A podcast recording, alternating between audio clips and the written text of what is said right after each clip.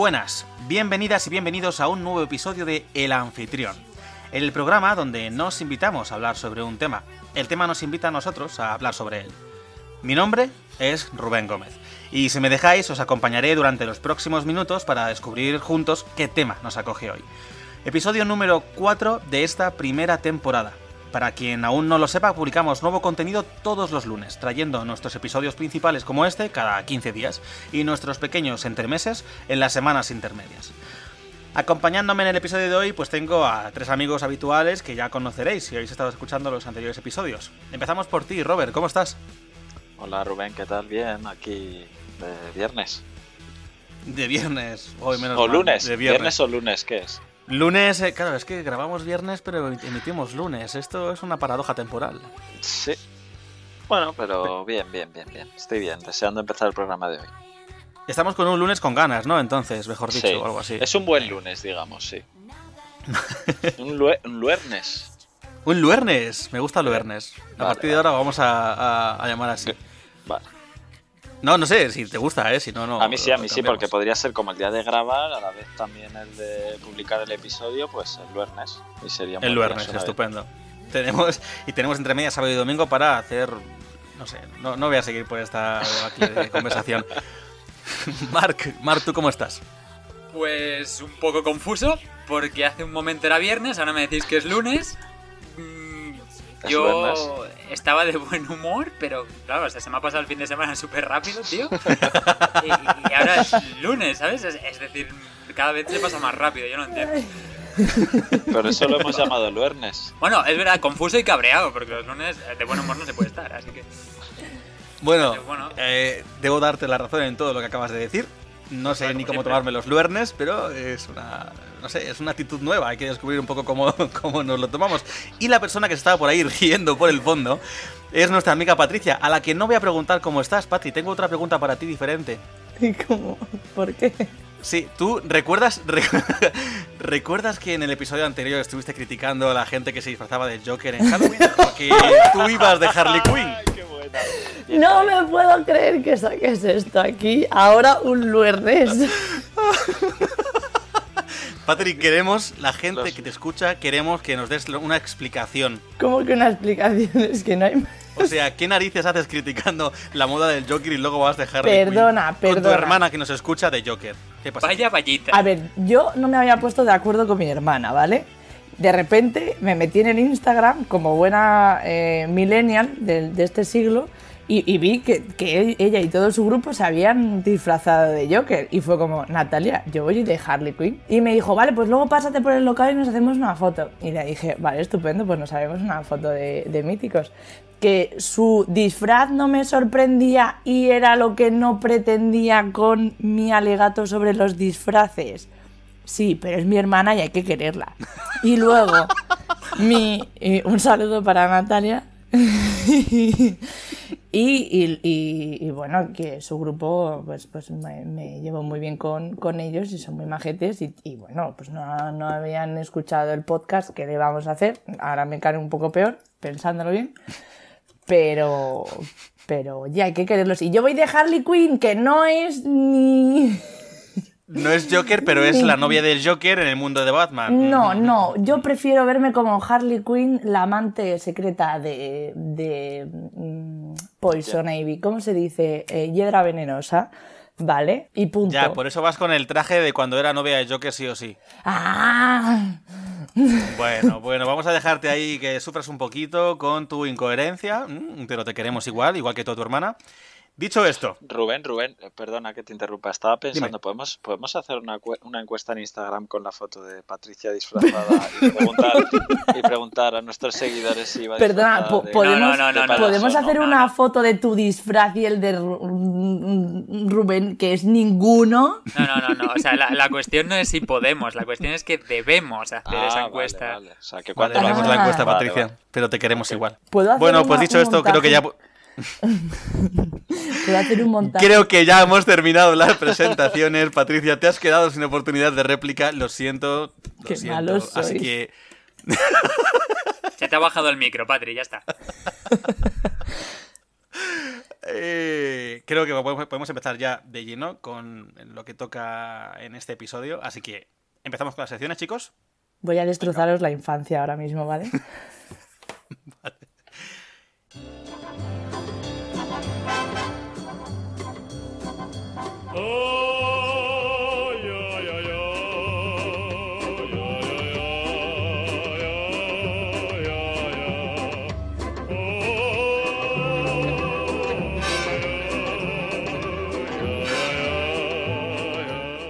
En el episodio de hoy Repasaremos algunas de las noticias que más nos han llamado la atención de las últimas semanas. Descubriremos los entresijos del desarrollo de los videojuegos más populares de la industria y lo que ocultan detrás. Y en el debate de hoy tenemos una pregunta muy dulce. Todo esto y mucho más hoy en el anfitrión.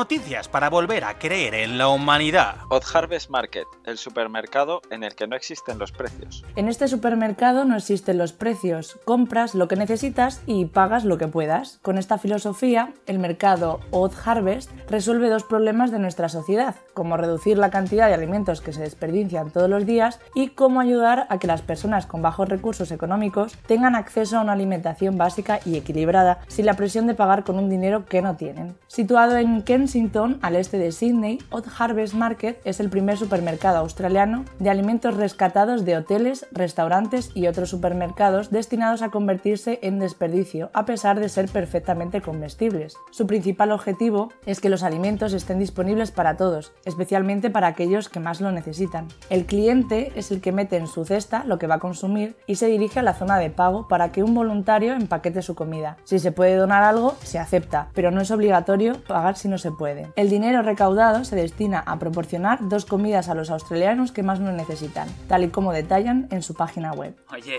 esto es muy catalán, ¿eh? Muy de aquí.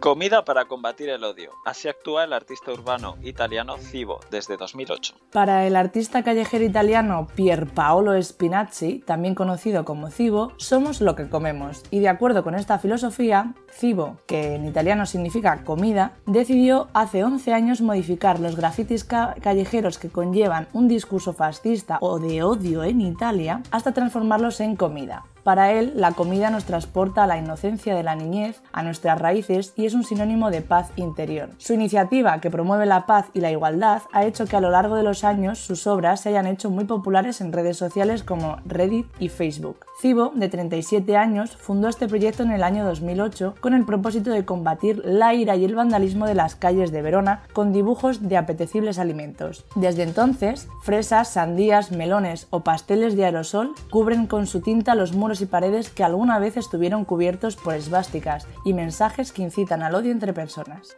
¿Os imagináis toda la campaña política de Vox convertida en anuncios de comida? La, imaginaos a Bascal convertido en un croissant, por ejemplo. Yo no vuelvo a comer un croissant en mi vida. Un puesto para rellenar productos de detergentes se viraliza y nos recuerda la importancia del reciclado. Varios centros comerciales de la República Checa han implementado en sus comercios el conocido sistema de venta a granel, sin usar envases de plástico u otros recipientes contaminantes para evitar contaminación innecesaria con los productos de limpieza que más utilizamos. Así, los clientes pueden rellenar sus botellas de detergente o jabón de lavavajillas vacíos tantas veces como se necesite, en vez de comprar envases nuevos, y de este modo limitar el uso indiscriminado de plásticos contaminantes contaminantes que luego se desechan en el medio ambiente. El procedimiento es sencillo. La primera vez el cliente pagará un precio por la botella vacía rellenable, la rellenará y la máquina generará una etiqueta que informa al cliente sobre la fecha de caducidad del producto. A continuación, se lleva el producto a la línea de caja y el cajero la coloca otra pegatina que certifica que se trata de un producto rellenable. Finalmente, el cliente se lleva la botella correctamente etiquetada a su casa y volverá con ella a la sucursal en la próxima compra para así poder reutilizarla. Según los artífices de este proyecto, el objetivo es doble, reducir el consumo de envases de un solo uso y cambiar los hábitos de los consumidores finales para encaminarnos como sociedad a una más consciente sobre la importancia del reciclado y la reducción de los desechos. Televisión Española renuncia a la Supercopa para evitar blanquear al régimen saudí. Radio Televisión Española no entrará en la pugna por los derechos de emisión de la nueva Supercopa de España de fútbol, que tendrá lugar entre el 8 y el 12 de enero en Arabia Saudí y que se disputarán cuatro equipos el Barcelona, el Valencia, el Atlético de Madrid y el Real Madrid. La renuncia tiene una doble lectura. Por un lado, no quieren retransmitir una competición que se jugará en un país que no respeta los derechos humanos y por otro, que el coste económico puede ser muy alto. A este hecho se han sumado también a tres Media y Mediaset, que han confirmado al país que desde antes de conocerse la sede del torneo no tenían previsto presentarse a la subasta. Vamos, que desde que vieron los costes no quisieron hacerse cargo y queda muy bien decir que es por los derechos humanos. Pero bueno, nosotros nos alegramos igualmente porque se le va a quitar publicidad a este país.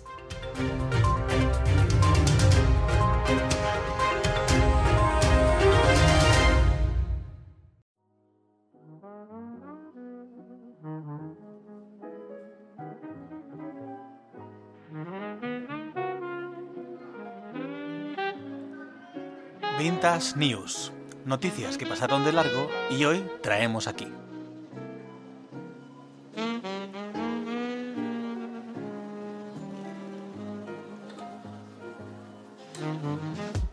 Bueno, pues hoy venimos a hablar de Leonid Ivanovich Rogozov, eh, eh, que pues no te sé decir más en bien ruso porque...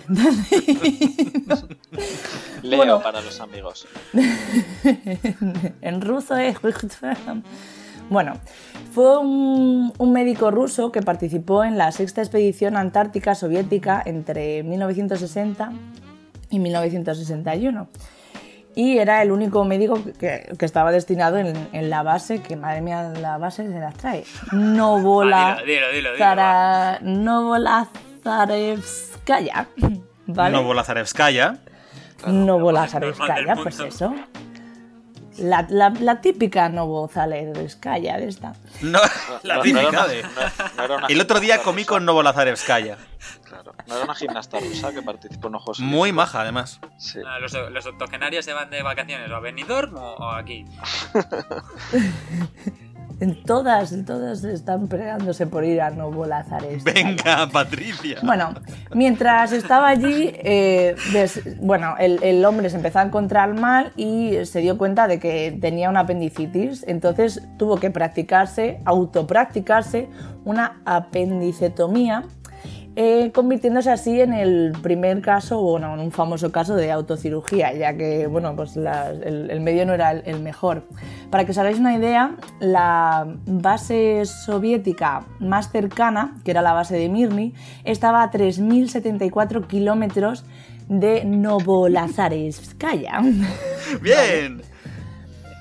Un hurra para Patricia. Bueno, eh, las estaciones antárticas de otros países tampoco disponían de ningún avión, así que mm, viéndose en medio de la Antártica mm, con una mano ¿De delante y otra de la Antártida. ¿Hay dicho Ah, perdona. Antártica? Antar- Antártica, Antártica. es verdad, me estoy. Bueno, en fin. Eh, en- viéndose en medio de la Antártida con una mano delante y otra detrás, pues dijo: Pues me voy a hacer yo a mí mismo la operación, ¿no? Así que se cogió un espejico y durante dos horas estuvo practicando una apendizotomía. ¿Cómo se diría esto? Oye, te digo una cosa. Qué frío, una mano delante y otra detrás en la Antártida, ¿eh? Y luego encima coges un espejo y tienes una mano menos. O sea, horrible. Bueno, sí que perdón. Esto es, es, es el modo de un jugador del juego de operación, ¿no? Es, es el- el- la versión extrema. Bueno, por, por todo esto fue Es la, galardonado. la versión rusa. Ostras. Es el Surgeon Yo- Simulator ruso. Es- este hombre tenía precisión soviética, ¿eh? Vale, bueno, por todo esto fue galardonado con el Orden de la Bandera Roja del Trabajo, que es una condecoración de la Unión Soviética por logros en el trabajo y en sociedad y tal. Hombre, Y bueno, un vieron- logro es, desde luego. Vi- Vieron que había sido bastante, bastante impresionante. Bueno, el hombre se recuperó súper bien, ¿eh? A los cinco días estaba ya como, como, pez en, como pez en el agua, como ruso en el Antártida. Es que es, es genial. Es lo que decíamos antes, Mark, ¿verdad? Que, que decías que tú te fiarías mucho de este tío para que te operara. Yo sí, yo sí. O de algún familiar suyo, me da igual. Seguro que tiene un fuese magnífico. médico, ¿no? Y yo, Sí, sí, me da igual. y yo digo, ¿por qué? Es que estas cosas pasan de largo y luego es una pena porque las estamos recuperando aquí, pero ¿por qué, por qué Leonid Ivanovich Rogozov no tiene una calle? Por motivos obvios, creo. Este la señor- calle Nuestro Amigo Leo. Este señor es el, el- el- el- el canto al autónomo por excelencia. ¿Os acordáis? ¿Os acordáis de esos libros de Teo va a la playa, Teo hace no sé qué? Sí, pues Leo se quita el apéndice. Perfecto. Libros educativos para niños. Es que es verdad, por- pero porque esta Leo gente se no congela tiene... en la Antártida. ¿Por qué no tiene una medalla. porque no tienen un, un rinconcito en el museo de, de cosas olvidadas? Joder, tío. Que, que no, que es que no es que fuese, yo qué sé, de paseo, como el maldito Teo. No, no, no, no, no. Este señor se autooperó. Se autooperó. Se auto- A sí mismo. En Tuvo medio de la que Antártida. ¿Y por qué Leo no? sabe pronunciar no bola Vizcaya. Bueno, yo Ahora, yo creo pregunto, que Rubén, antes de decirlo, ¿cuántas veces lo has dicho mentalmente? 4 o 5. Vale, vale. Yo creo que podríamos cerrar Sí, el sí, capítulo que de nos Vintage estamos, News. nos estamos liando mucho. Va, no, y no os olvidéis de Leonid Ivanovich Rogozov, que era un tío genial. ¿Vale? ¿De Creo que soy más... ¿Eh? ¿Que de dónde era, digo? Ruso, Ya. de San Petersburgo. Ah, vale. Igual luego, era- igual luego mataba niños, pero Madre mía. Yo creo que soy ahora más fan de este hombre que de aquel que drenó el lago.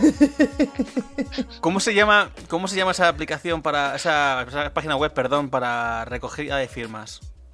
Change. Eh, sí, Change- Change.org. Change.org. Eh, Chicos, exacto. hemos hecho una, una petición en change.org para llamar a vuestra calle más cercana Leonid Ivanovich Rogo- Rogonov, Rogozov, Rogosu, como se llama. Estamos, estamos genial hoy, ¿eh? Sí. Bueno, Estamos muy Bueno. centrados, como pueden ver.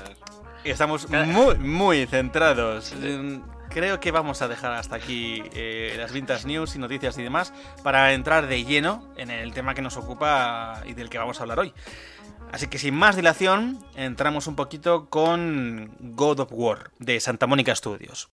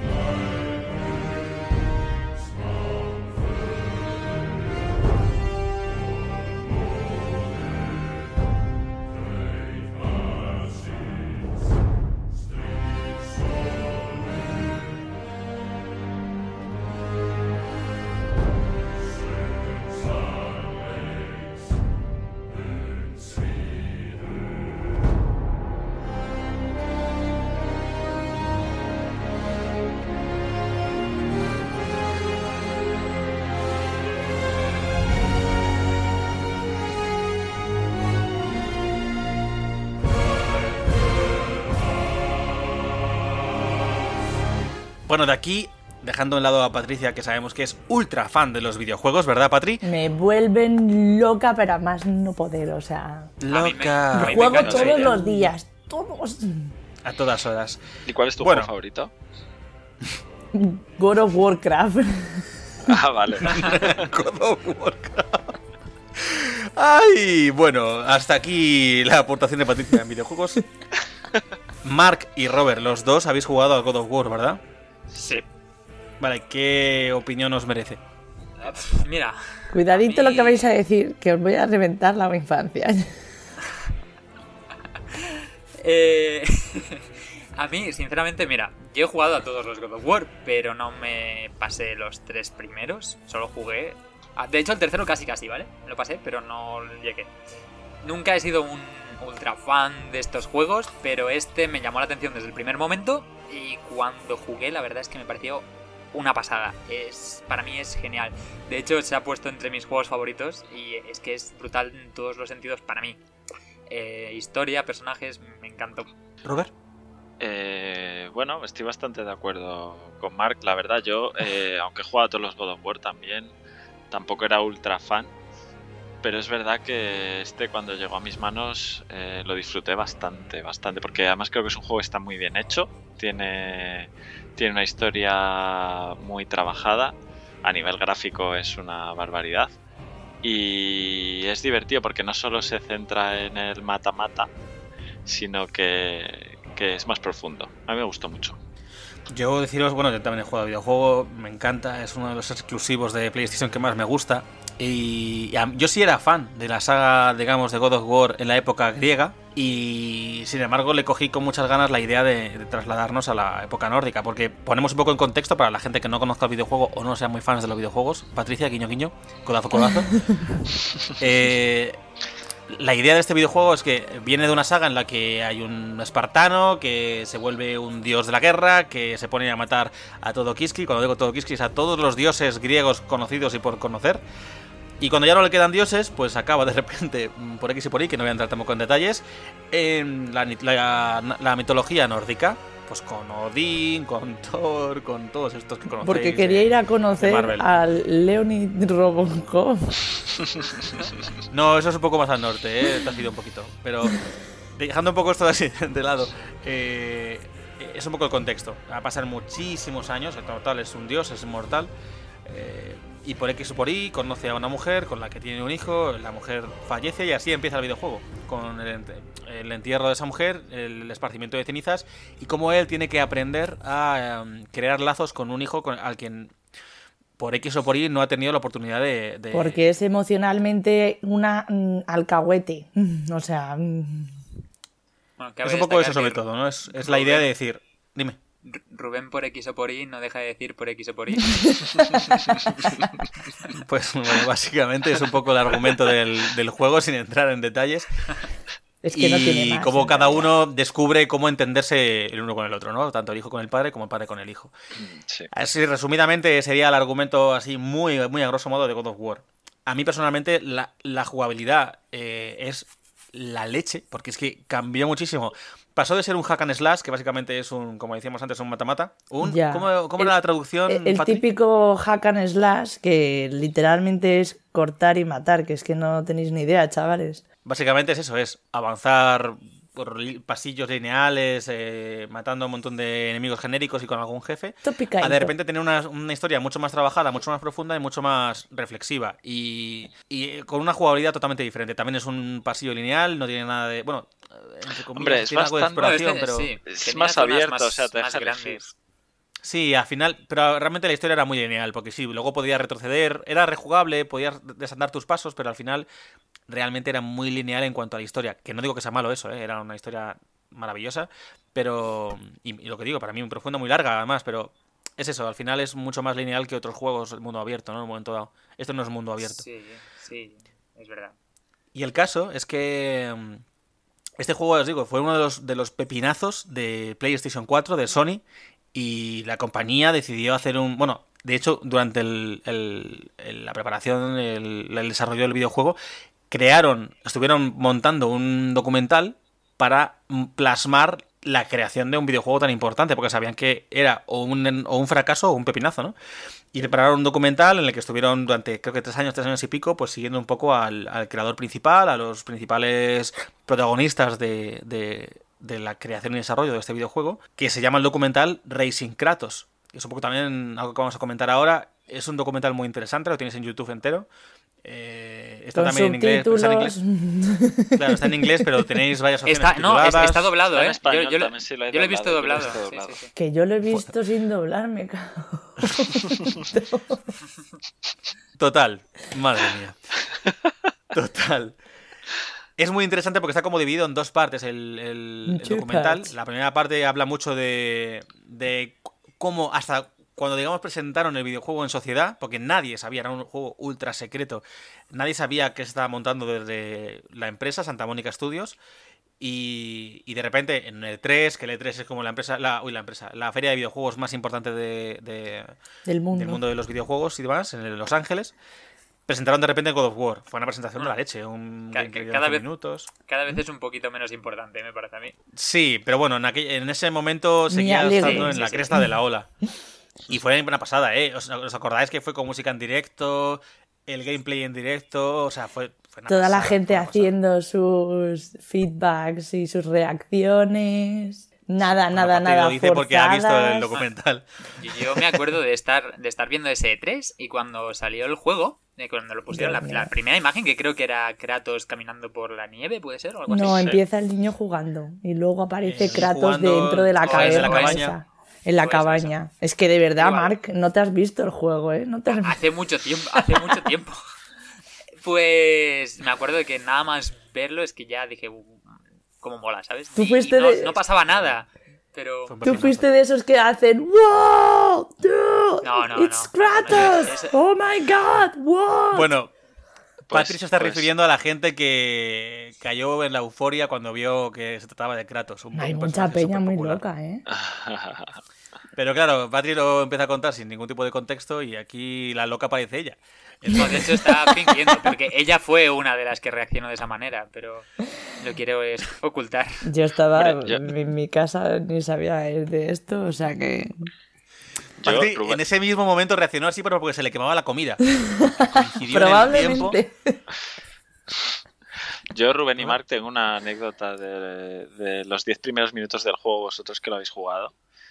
Eh, Sí. Me gustó tanto que los 10 primeros minutos los jugué no menos de 10 veces. ¿En Y os preguntaréis por qué, sí, sí, sí. Y es porque... Porque no se guardaba. No, no, no, porque... Sí, yo también me lo pregunto. Claro, me, me lo imaginaba, sé que estás expectante. Son tan potentes los gráficos que tiene el juego que se me calentaba la consola y a los 10 minutos se me apagaba. Y por más que yo intentaba jugar, llegaba hasta el mismo momento, que era el de coger la barquita en el, en el río la y de la casa. con el tronco. y exactamente, pues lo Pati, no, no, 10 no que sabes de lo que hablas. Lo jugué como 10 veces hasta que pude llevar a, a arreglar la consola y la, la limpiaron y demás y ya pude jugarlo y disfrutarlo por completo. A ver, el juego es una, es una maravilla y es, eh, es, es un portento, digamos. Y de hecho, lo- me, me- gusta mucho el documental porque justamente lo que muestran, casi sin tapujos, además, de una manera muy orgullosa desde la propia Sony, eh, la tarea titánica de transformar un icono que ya estaba cayendo un poco en debacle por, por, porque Por era muy cuestiones repetitivo ya, obvias. el tema de cómo. De cómo. Ya Era me has hecho perder el hilo, plano, Patricia. Muy plano, Eh, lo mismo. Claro, era un poco lo mismo, era muy repetitivo, al final estaba perdiendo un poco el encanto y era un personaje muy querido por los fans y de repente le dieron esa vuelta de tuerca, todo lo que con- conllevaba transformar así al personaje era, era, pues eso, era, algo muy, muy tocho. Y, y lo que más me alucina, iba a decir me gusta, pero no es la palabra, lo que más me alucina del documental es lo que os, os he dicho un poco, que está dividido en dos partes. Tardaron año y medio en montar esos 11 minutos de gameplay, que fueron espectaculares, pero fueron 11 minutos. Y luego tenían, para la fecha de salida, otro año y medio para montar el resto del videojuego. Hmm, Un videojuego que había lavado la cara totalmente del este. Claro, entonces me encanta, entre comillas, cómo muestran, sin tapujo ninguno, lo que eso supuso para los, eh, los, los productores, el director creativo del juego, los empleados. Claro, cómo eso transformó eh, la vida de esas personas a peor. O sea, cómo de repente en un videojuego que la propia Sony está presumiendo inconscientemente de ese trabajo extra, cómo de repente empezaron a hacer de manera bestial eh, crunch en ese desarrollo de ese videojuego. Y os preguntaréis, sobre todo algunos que se nos están oyendo que quizá no lo sepan, ¿qué es eso del Patrick. crunch? A mí me vino Rubén con esto y le dije, ¿qué? Claro, yo cuando, cuando planteé a Patricia que era hablar del crunch en los videojuegos, me dijo, ¿de qué me estás hablando? ¿Qué videojuego Tuve es que ese? decirte. Claro, a ver, una manera muy resumida de decir qué es el crunch, podríamos decir que es algo así como el uso abusivo y desproporcionado de horas extra. Eh, sobre todo eso suele, suele ocurrir en la última fase del, del desarrollo de los videojuegos, los últimos meses, porque estamos acercándonos a la fecha de salida, es una cosa que ya estamos más pillados de tiempo y demás, pero no es el único momento en el que ocurre según en qué desarrollos. Y se da, sobre todo, esta práctica se da con mucha frecuencia en los juegos AAA, es decir, los juegos con mayor presupuesto, los que son más comerciales, que quieren llegar a mayor número de, de- personas y con la distribución más tocha, donde más, más pasta se deja, etcétera. Y hay mucha presión de, de la gente de arriba, ¿no? Entonces, esos son- juegos que, que- que básicamente consisten en que cuando llega la última fase del desarrollo, o a veces incluso desde antes, comienza la explotación laboral masiva. No se trata de que hagas horas extra de vez en cuando, sino que hacer horas extra es la costumbre en la que todos lo aceptan y están habituados a que tienen que esa fase del, del- de- del proceso de creación que ya no tienen vida. Y bueno, surgen problemas, pues como. Bueno, hay mucha Pa- problemática. Para la A gente... mí me parece peor. Ah. Habla, habla, padre. No, que para la gente Magel el crunch es como eh, cuando tienes que empollarte todo lo que no te has empollado en el trimestre en cinco días o un fin de semana y tienes que hacer los 10 temas en, en ese fin de porque tienes el lunes el examen. ¿Vale? Entonces, El crunch, claro, el crunch es tener eh, seis meses para conseguir un pacto electoral, llegar a segundas elecciones y hacerlo en dos días. El pacto. Bravo, es básicamente bravo. eso. Entonces, dicho esto, A mí me parece peor, ya te digo. mm, Peor incluso que los jefes pidan hacer crunch, me parece el que los empleados o la mayor parte de los empleados lo tengan tan asumido. Como Claro, es que está normal. normalizado. Es, y lo horrible es que en el documental, que yo lo recomiendo de verdad porque es interesantísimo, está tan normalizado. eh, incluso al principio, cuando todavía no estaba en esa fase de, de presión, lo que hablábamos antes, había, hay ejemplos muy concretos, ¿vale? Pero, por ejemplo, había una- un ejemplo en el que una chica con una parte narrativa, creo que era, o de creación de, de- de escenarios y demás, tuvo, o sea, se quedó embarazada, dio a luz, tenía su, baja por maternidad, pero como era esencial para el desarrollo del videojuego, tuvieron que pedirle que por favor volviera a seguir trabajando cuando todavía tenía esa baja por maternidad. La chica volvió, pero es que lo cuentan de una manera como me tocaba volver y volví y tal. Y es como, pero a mí, a el mí lo- propio... O sea, lo que me llama la atención es eh, que al final es como una super familia, ¿sabes? Porque eh, es como... Están muy unidos. Ah, No sé si habéis visto Anatomía de Grey. Al final, eh, todos, todos, no. pues fatal. Eh, están en, en el mismo ambiente, entonces llega un momento en el que solo se relacionan ellos entre el mismo ambiente y cuando salen de, del ambiente del trabajo van, van con las mismas personas o siguen manteniendo el, el- el mismo tema porque al final son trabajos que, que rozan un poco el... Entenderme cuando digo hobby, en, en el sentido de que no es un trabajo en el que tengas que estar eh, poniendo tornillos. Disfrutables, sí. O, o, mm, ¿sabes? Sino que sales de tu trabajo y, y sigues hablando, sigues creando porque, porque estás, estás todavía a tope con eso. Entonces, me voy con los del trabajo a- y, y sigues hablando del trabajo. Eh, luego los fines de semana, incluso la- las comidas.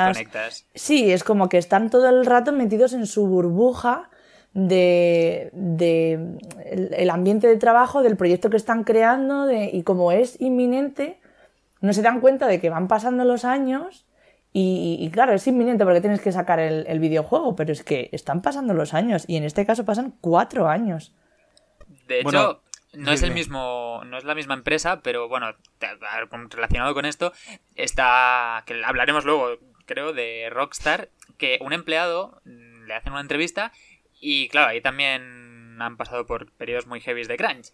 Y decía que mucha gente estaba fatal, pero que claro, se llega a crear tanta camaradería entre ellos que no lo dejan, eh, aun estando hechos polvo, simplemente porque piensan que, que ellos lo dejen perjudicará a sus compañeros y aguantan por los demás, ¿sabes? Es un poco por lo que decía Patri, ¿sabes? De que son como una familia y tal. Claro, hacen. Bueno, de hecho, a ver, esto es importante aclararlo. Es que estamos hablando de empleados, pero no solamente son los empleados los que sufren este crunch o los que lo viven. Es que hablamos de grandes directivos. El director creativo Sí, sí. había sido padre hace nada y durante esos tres años hubo mucho tiempo en el que no veía a su hijo eh, y estaba súper matado a, a- O sea, estaba con una presión gigantesca. Una de las productoras, de las dos productoras principales de Santa Mónica Studios, eh, hay un momento en el, sobre todo al final del, del documental, en el que el entrevistador les pregunta qué sacrificios han tenido que hacer o demás, ¿no? A nivel, pues quizá a nivel familiar, a nivel de tal, porque lo preguntan, ¿eh? Sí, que- Hay una mujer que habla un poco del este-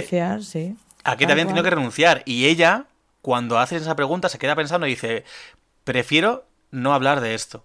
Y se queda, o sea, se la ve rotísima porque eh, Es que la, es la productora que principal. es, a mí me pareció brutal, porque además en contrapunto Es está la, terrorífica. la- la compañera que sí que dice, eh, bueno, pues mi familia, no, habla un poco de la conciliación que ha tenido que llevar, eh, Claro. pues, pues, pues la han apoyado su familia, sus hijos lo han entendido, su pareja también eh, ha sido comprensivo y, o comprensiva y, y- y la ha apoyado y entonces la de al lado, o sea, es que le cambia la cara radical y, y pide que corten la entrevista en ese momento. Porque, Sí, sí, es que no puede. o sea, se la ve O sea, como se le viene heavy. el mundo encima. El mundo encima.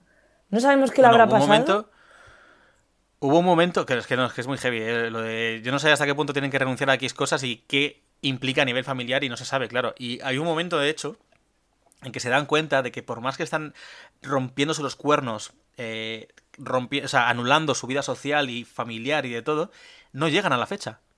Y se ven obligados a pedirle a Sony Ah, ostras. retrasar la fecha de salida de marzo a junio, creo que fue. O sea, fue Sí. como 3-4 meses. Y se ve una sensación de fracaso de todo el equipo por tener que pedir retrasar la fecha. Esto que es es lo que me como- parece más fuerte de todo, ¿eh? Claro, es como, pero si no pasa nada. Y, se, y los tuvieron, de verdad, estaban rotos por tener que pedir retrasar la fecha.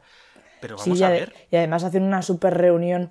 Es que es eso, ¿no? El, o sea, tienen dos puntos que, que yo con esto, con Rubén, me mato con esto porque, porque me, me dice que no lo reconozco lo suficiente. A ver, voy a romper una lanza en favor de los videojuegos. Yo he alucinado completamente con, con el trabajazo que lleva hacer un videojuego, porque tienen un productor musical, tienen un creador de, de- la octava sinfonía para el Kratos, y cada personaje tiene su sus instrumentos tienen una versión, eh, o sea, una versión, una banda sonora eh, original del videojuego, o sea, que hay un trabajazo increíble, unos que se van a hacer escenografía hasta Islandia para ver todo lo que pueden coger y, y- plasmarlo en el videojuego.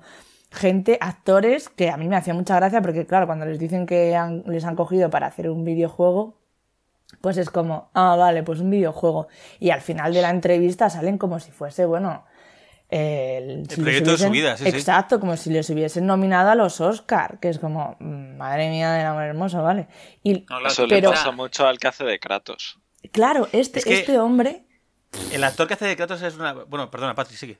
No, no, es que este hombre lo, lo cuenta como que le, le cambia totalmente la, la vida. De hecho, mm, la, el, Porque, el- claro, hay una parte emocional ahí personal Exacto, lo y, al ese es, y ese es la, esa es la clave, que es lo bueno y al, y al, y al mismo tiempo lo malo. Que este director, el Cory, ¿no? Cory, Cory Barlog. Cory Barlog. Barlog, pues eh, el director lo hace muy bien en el sentido de que, mira, se lo- los incluye, lo- hace como un proceso de, de una película cuando intentas meter a, la- a un- a las personas en el personaje para crear ambiente y tal, y se los lleva a una cabaña, se los lleva al medio del campo para que puedan eh, sentir lo que siente Kratos en el videojuego, los sumerge en el mundo de Kratos. Claro, está haciendo un trabajo, o sea, un trabajazo increíble de, de sume- de sumergir a las personas en el proyecto, que es brutal porque tú trabajas con una motivación increíble y, estás sintiendo lo que siente Kratos y estás sintiendo lo que siente el niño y, y vas adelante con el proyecto, claro que sí, pero cuando esto se alarga,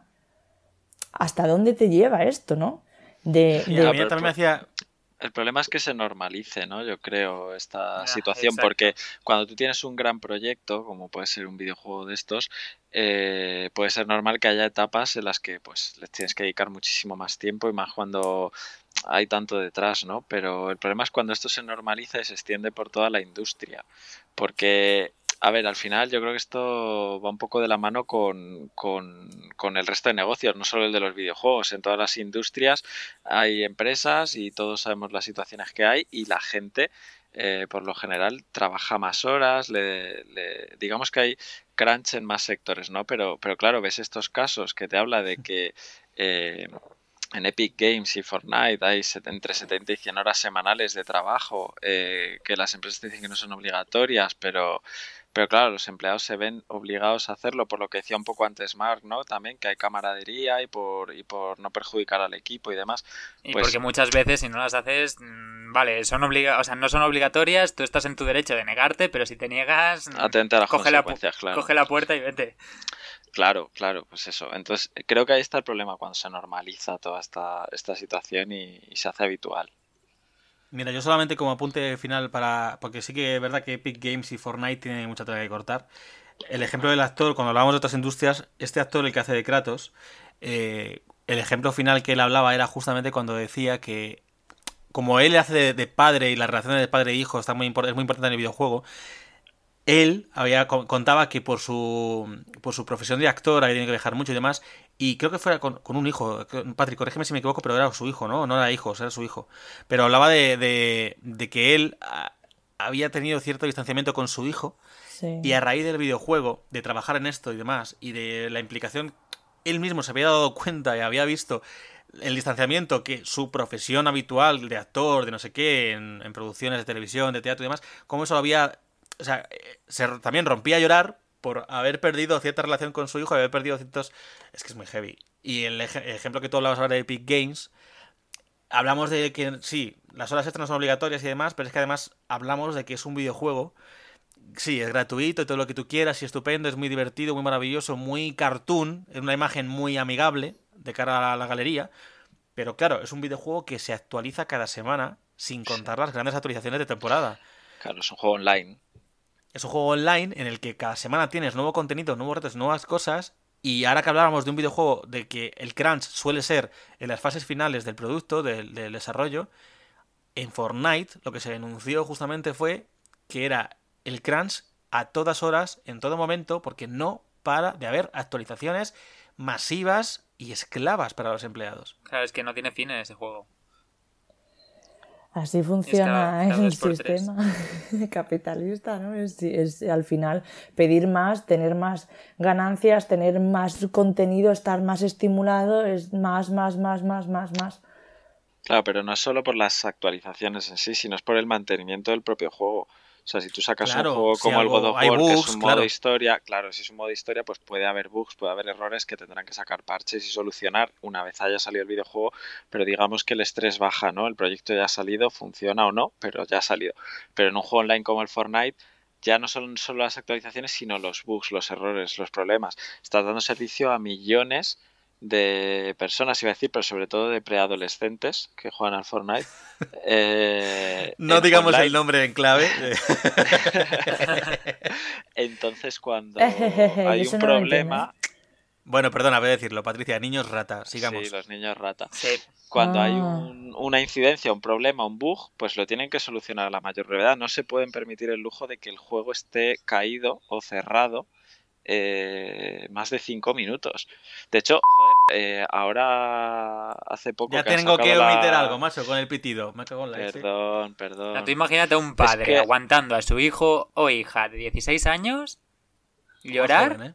porque no puede entrar al Fortnite. Claro, yo me iba, suicido. eso iba a decir lo que la última actualización que ha salido que han tenido el juego cerrado a propósito que ha sido un día con el punto negro ese famoso y, y- y cundió el pánico por, por todo el mundo, por todas las redes sociales. O sea, Claro, es, es es que un fenómeno. a mí, a mí esto es que, perdonadme, pero es que lo siento, no, no puedo reprimir mi faceta de educadora social, es que me parece una locura que un adolescente no sepa controlar su... mm, porque vosotros decís que lloran, pero es que mm, lo más normal en estos casos es que sean violentos, porque Violentos, no, me, no me eh, funciona, me cargo el, el ratón, a lo mejor es el wifi, bajo a ver el wifi, Me voy pongo a a ver... insultar por la, por, anónimamente por las redes sociales. eh, Entonces, bueno, que- Bueno, Igual ahí está el negocio de las videoconsolas, en, en vender mandos, porque claro, te, te- te los Sobre cargas. todo, Tú, tú haces caja con eso, ¿eh? A la gente, porque tela, ¿eh? Con tus mandos. Pero Sí, hay una cosa, perdón, que, eh, os digo, es que justo he, he puesto un ejemplo antes de que hablábamos de camaradería, de que Cory Barlog había sufrido en God of War, el tema también, igual que las productoras. Parece, cuando he dicho esto, que todas los, eh, las empresas que sufren crunch tienen ese rollo de camaradería. Eh, yo creo que Santa Mónica Studio es uno de los pocos casos que ocurre eso. Porque Fortnite, Epic Games, eh, han hecho el ejemplo contrario. O sea, la imagen que han dado es de explotadores salvajes y totalmente sin Hombre, alma. pero o sea, porque no había un documental claro. grabándose. No, claro, pero es que en este la caso. camaradería sí, claro, la camaradería aquí no existía. Aquí la gente que exigía crunch, claro, aquí la gente que exigía el crunch no sufría ese crunch. Se iban a su casita, hacían su no sé qué, su tal. Ah, En este caso sí que era diferente. O sea, es que antes lo he dicho, y parece que todos los que sufren crunch es todo el mundo, en todos los sectores, en todos los niveles de jerarquía, y no. Por ejemplo, Fortnite es un caso de los que no. Y lo denunciaban mucho los empleados. Aquí no se trata de. Aquí sí que hay distinción según el cargo.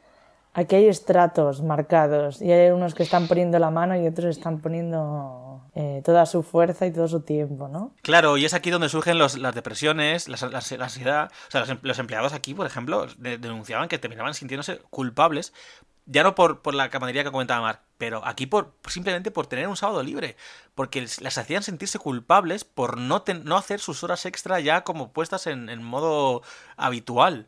Dormían poco, tenían poca energía y estaban siempre de mal humor, ya en la familia, en el trabajo, no sé qué, pero tenían que cumplir con su horario, con su actualización semanal y con su no sé qué. Bueno, en lo referente a horas extras y a, a días libres, eh, antes que he comentado también lo de lo de que eso de la camaradería lo había visto en un artículo de Rockstar.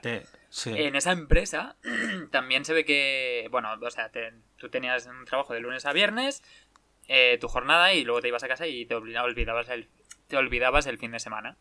Pues aparte de que les extendían, pues primero, ahora vas a venir también el sábado. Y luego a- acababan trabajando también dos domingos de cada cuatro eh, al mes. o sea, domingos y domingo no tenían que ir a trabajar también. Eh, si un empleado se cogía un día de fiesta, en plan de, bueno, pues hoy no puedo venir porque tengo, yo qué sé, no sé qué. Vida. O sea, luego les obligaban, les obligaban a recuperar ese día, que realmente era suyo. Pues la semana siguiente tenían que hacer ese día de más. Y si no se podía la semana siguiente, pues la próxima semana que se pudiera, pues pum, lo tenían que recuperar. Es que es muy heavy. Rock- Rock- Rockstar, a ver, Rockstar eh, como compañía de videojuegos tiene videojuegos de lo más importantes de la industria. Tiene eh, los, los GTA, los Grand Theft Auto, Grand Theft Auto, tiene lo- el Red Dead Redemption 1 y 2, tiene eh, un juego que salió en, en- bueno, claro, que tiene a su vez compañías o, o- o desarrolladoras a su, a- a su cargo. Es algo así, Patrick, como lo que te conté de PlayStation, Sony y PlayStation, pues tiene a su cargo varias, varias desarrolladoras, pues como Santa Mónica Studios con God of War y demás. Aquí Rockstar Ajá. es parecido, porque es una third party, o sea, es una empresa que va aparte de las consolas, pero tiene a su vez diferentes desarrolladoras a su cargo. Filiales. Y por ejemplo, Rockstar tiene Rockstar North, tiene no sé qué, tiene Team, tenía Team Bondi. Y en 2008 salió un videojuego llamado L.A. Noir, que era un rollo mm, novela negra, policíaca, años 40, en Los Ángeles. El juego en realidad en su momento era la leche, de mucho de investigación, no sé qué. Y Tim Bondi fue un caso muy sonado porque llegó, mira, llegó al, al punto de que por las denuncias y por todo, Tim Bondi cayó en bancarrota y cerró. Tim Bondi llegaba a obligar a sus trabajadores a trabajar 110 horas semanales. Madre mía. Es que Horas ¿cómo extra que no se eso? pagaban. No se pagaban esas horas extra. O sea, el jefe de Tim Bondi, Brandon McNamara, realizó unas muy polémicas declaraciones donde afirmaba, entre otras cosas, que no se arrepentía de nada. Que tenía que salir el proyecto y, que al final tenía que salir y era lo que había. Y el tío en sus 13, y al final el estudio, por lo que os digo, terminó cerrando, porque es que Rockstar lo cerró, dijo, "Eh, hasta aquí se acabó, no podemos seguir manchando nuestra imagen. Pero dices, vale, Rockstar, has aprendido, venga, Tim Bondi, uno de tus estudios, ha hecho esto, porque tú lo has permitido, venga, vale, pero ya está. Pues resulta que no, siguieron haciéndolo y demás, y llegamos a 2018, que sale, 2018, sí, que sale, eh, Rock- eh, sale Red Dead Redemption 2, un juegazo, porque es un juegazo, es un pepinazo de juego, un mundo abierto, una maravilla, no sé qué, lo que hablábamos antes, y vuelven a las mismas, 100 horas semanales. eh, bueno, no sé, contar un poco vosotros porque me pongo malo. Sí, un poco eso. La gente se llevaba el saco de dormir a la oficina, dormían debajo de los, de los escritorios. Igual se iban a dormir a las 2 o las 3 de la mañana, se levantaban a las 6 y venga, seguían trabajando. Y era un no parar. Gente con depresión, o sea, fatal. Les, les sentaba, pero, pero terriblemente mal. Es decir, ya no es que les afecte a nivel personal, con sus relaciones, con sus familias. Es que a las- la misma salud de los trabajadores se veía afectada. Claro, es que enfermas. Es que, Claro, Es que lo raro Salud mental y enfermar. eh, es que es una salvajada, pero brutal. Y, y digo yo, ¿eh? O sea, Rockstar, que decía Rubén que es, tiene algunos de los juegos más importantes, eh, no me digas tú que una empresa que saca un juego como GTA V, que ha estado, creo, 5 años entre los primeros puestos de ventas de videojuegos, Creo que es más antiguo, ¿eh? Porque tú piensas que GTA V salió como Salió en 2013. casi cierre de, de PlayStation 3. Sí. sí, salió Sí, en sí, sí. 2013. Y ya está acabando la generación de PlayStation 4 y sigue siendo superventas. Ah. No sabía que a día de hoy te seguía, ¿eh? Sé que el año pasado, por ejemplo, estaba entre los primeros puestos, por eso decía 5 años más o menos. No, no, 2013, sigue siendo, 2018. sigue siendo. Claro, pero es que vuelves al mismo ejemplo de Fortnite, es que tiene un modo online muy potente. Es que lo siguen actualizando, siguen sacando un montón de, Sí, pero yo creo que cosas. por, Pero- por el tema pasta.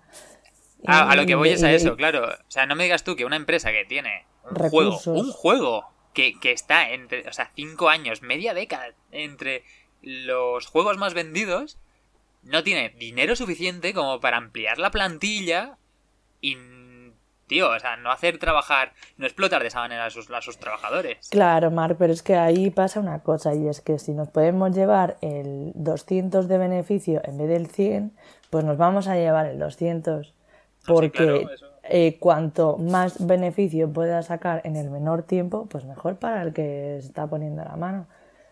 Y el juego va a salir porque va a salir porque hay una fecha, es pública y eh, luego no tienes a un juez que te diga, oye, es que lo has hecho mal y esto es ilegal. No, tienes a millones de personas, fans locos de atar, eh, que te van a estar poniendo a parir por redes diciéndote la mierda de persona que eres. Y cuando te Otra cosa, macho, me cago en la- Yo ¿Cómo? ¿Qué has dicho, Rubén? me defeco eh, en la leche. Vale, entonces, claro, cuando, tienes Por- un montón por de personas X que te están diciendo que eres feo, que eres horrible y que, y que van a tirarse por la ventana porque no pueden jugar a su videojuego favorito y que eres un desecho humano, pues, pues te puede, te puede la presión, obviamente. Claro, pero a ver, tú estás, estás, estás comentándolo como si la, la culpa al final fuera de la presión social y de los usuarios. No, no, Y no. Que sí, hay parte, pero la- yo, yo creo que, que el principal culpable son los directivos, porque Por no es... o sea, supuesto. Claro, porque realmente están eh, manteniendo un modelo de negocio que no es sostenible Exacto. y, y es- y se demuestra en ejemplos de otras compañías. Que eso, que- porque Mark lo estuvo, estu- por ejemplo, investigando, trae un par de casos y, y son ese ejemplo que, que dices, tú te vas a compañías japonesas con, bueno, te dejo a ti porque tú sabes más del tema, Mark. Bueno, a ver, tampoco mucho, pero bueno, he estado, cuando nos preparábamos el programa, ¿no? Pues también estuve mirando, pues, cómo se vivía todo esto, porque la mayor parte de las empresas que, de las que hablamos en, eh, para hacer el programa de ahora, o sea, de hoy, eh, eran o estadounidenses o europeas. Entonces yo dije, pues vamos a ver, voy a buscar a ver cómo se lleva esto en Japón, ¿no? Y... Por ejemplo. Y, perdón, paréntesis, Y, a ver- Japón una cultura que el trabajo lo tiene como integrado en... Eso iba a Hay que decir. trabajar y... Va a pasar cosas. ¿no? Y las vacaciones son algo sacrificio, raro. sacrificio, sacrificio. Claro, o sea, partiendo de la base de que allí se toman estas cosas de otra manera, pues también las empresas se lo toman de otra manera diferente. Es decir, eh, allí, pues lo que decían ellos, ¿no? Eh, Japón, vamos, o sea, trabajar es sagrado. Y hacen más horas que un reloj, la mucha gente.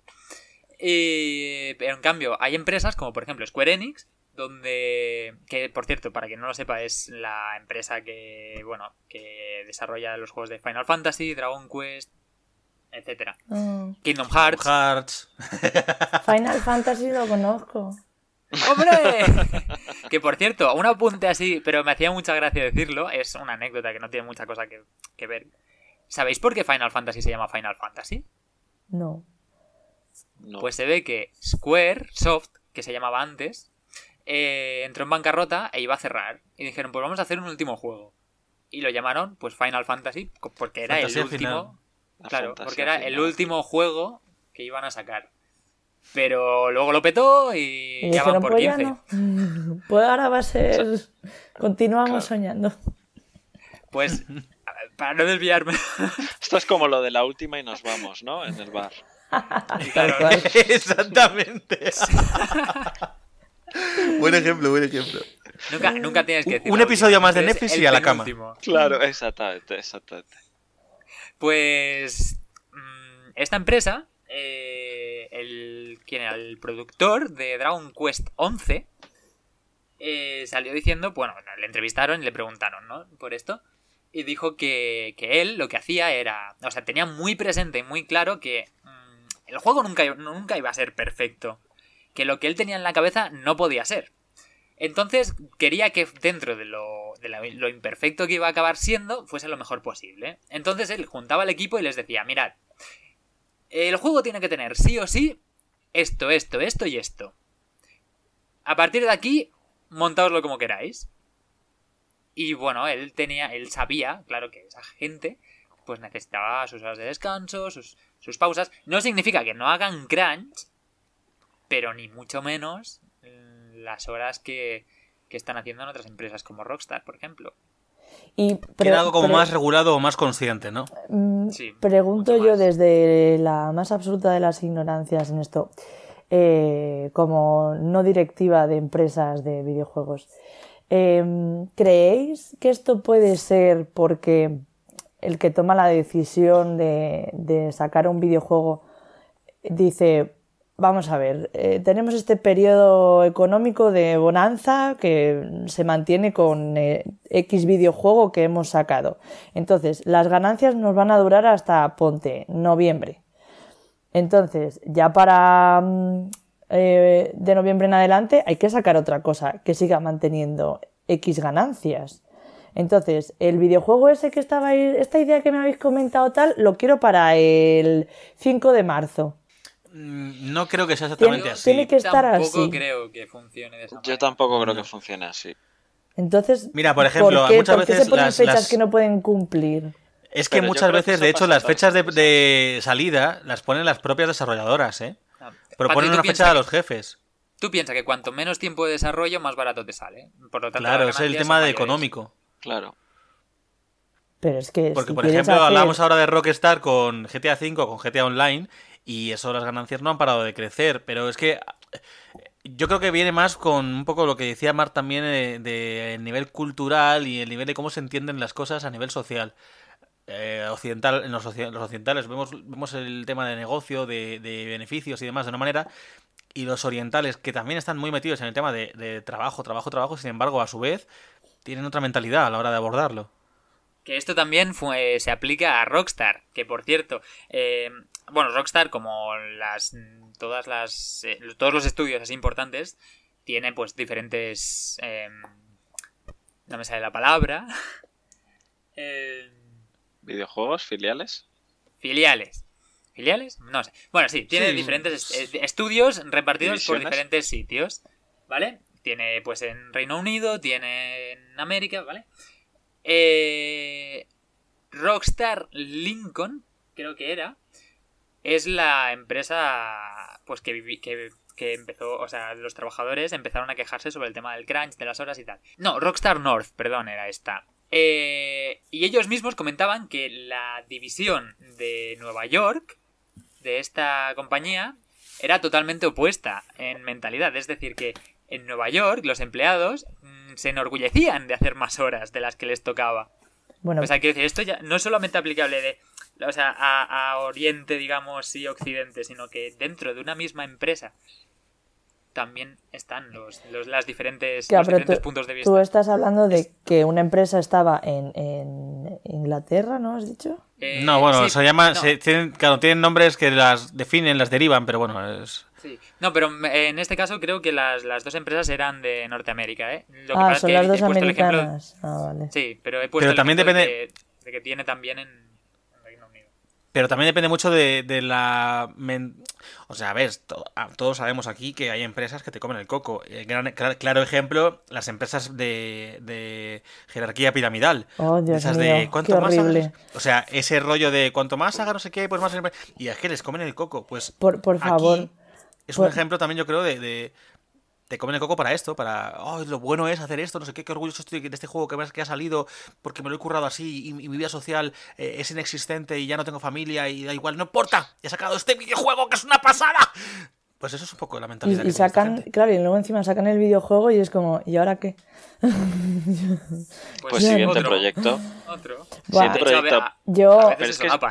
Es que eso no es algo que afecte solo a la industria del videojuego. Es que yo creo que, por lo menos en la cultura occidental, afecta en todas las grandes empresas. O sea, el, el tema de proyectos, de objetivos, de marcar fechas, de que hay que cumplirlas, de presión, horas. Yo creo que eso está a la orden del día. Otra cosa es que sea más o menos conocido. Eh, pero vamos, preguntarle a cualquier persona que trabaje eh, como auditor en, una, Pricewaterhouse o en St. John o una de estas. O sea, le, le echan un millón de horas. Y aquí yo creo que ocurre un poco lo mismo. Lo único que, claro, estos ejemplos, pues 70 o 100 horas para además eh, un, un, un producto que luego es de ocio, pues, pues hombre, llama mucho la atención, ¿no?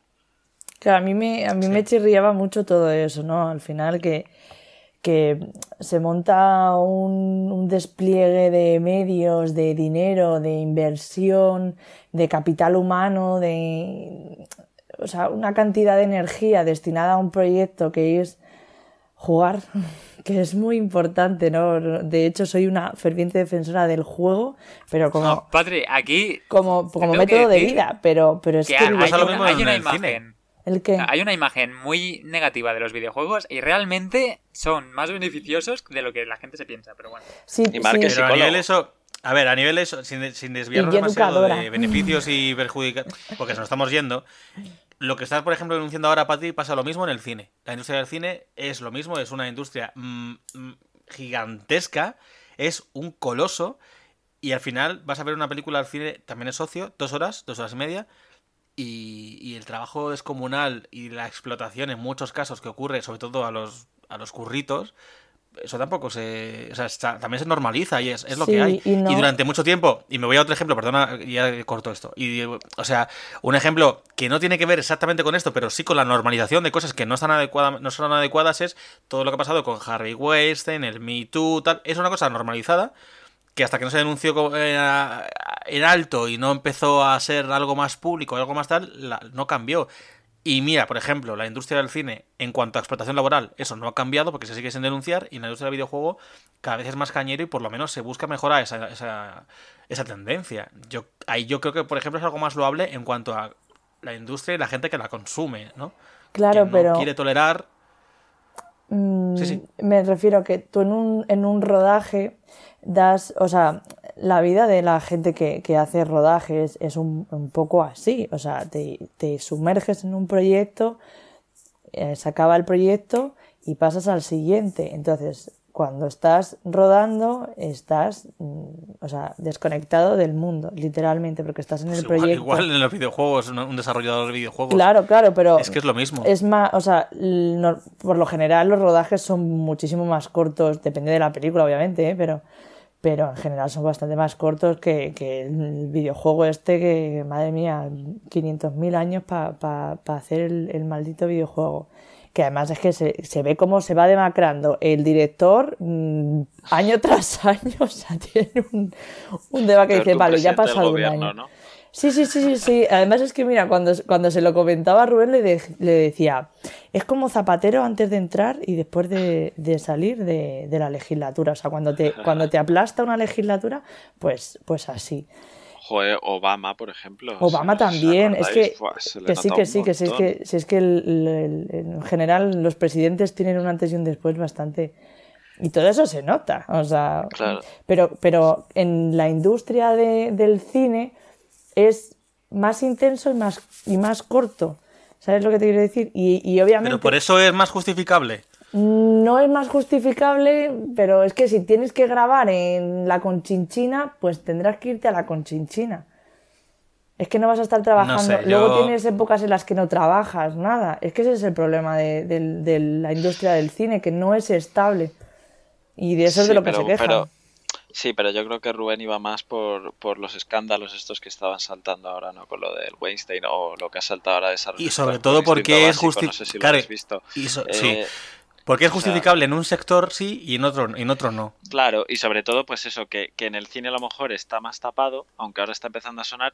Y lo que quería decir, Rubén, yo creo que es que los videojuegos, pues eh, ya hace mucho más ruido, ¿no? Además, como hay mucho eh, seguimiento detrás, hay mucha revista, hay mucho Y interés. están muy eh, demonizados. Claro, la gente estamos más informados y estamos un poco más al tanto de lo que hay detrás del desarrollo de, de un, de un Vale, videojuego y, como. y ahora yo pregunto, eh, sabiendo todo lo de Fortnite, ¿ha descendido el número de jugadores de Fortnite? No, Eh, no. Entonces, En- ¿qué, a me, ver, qué me también- estáis contando?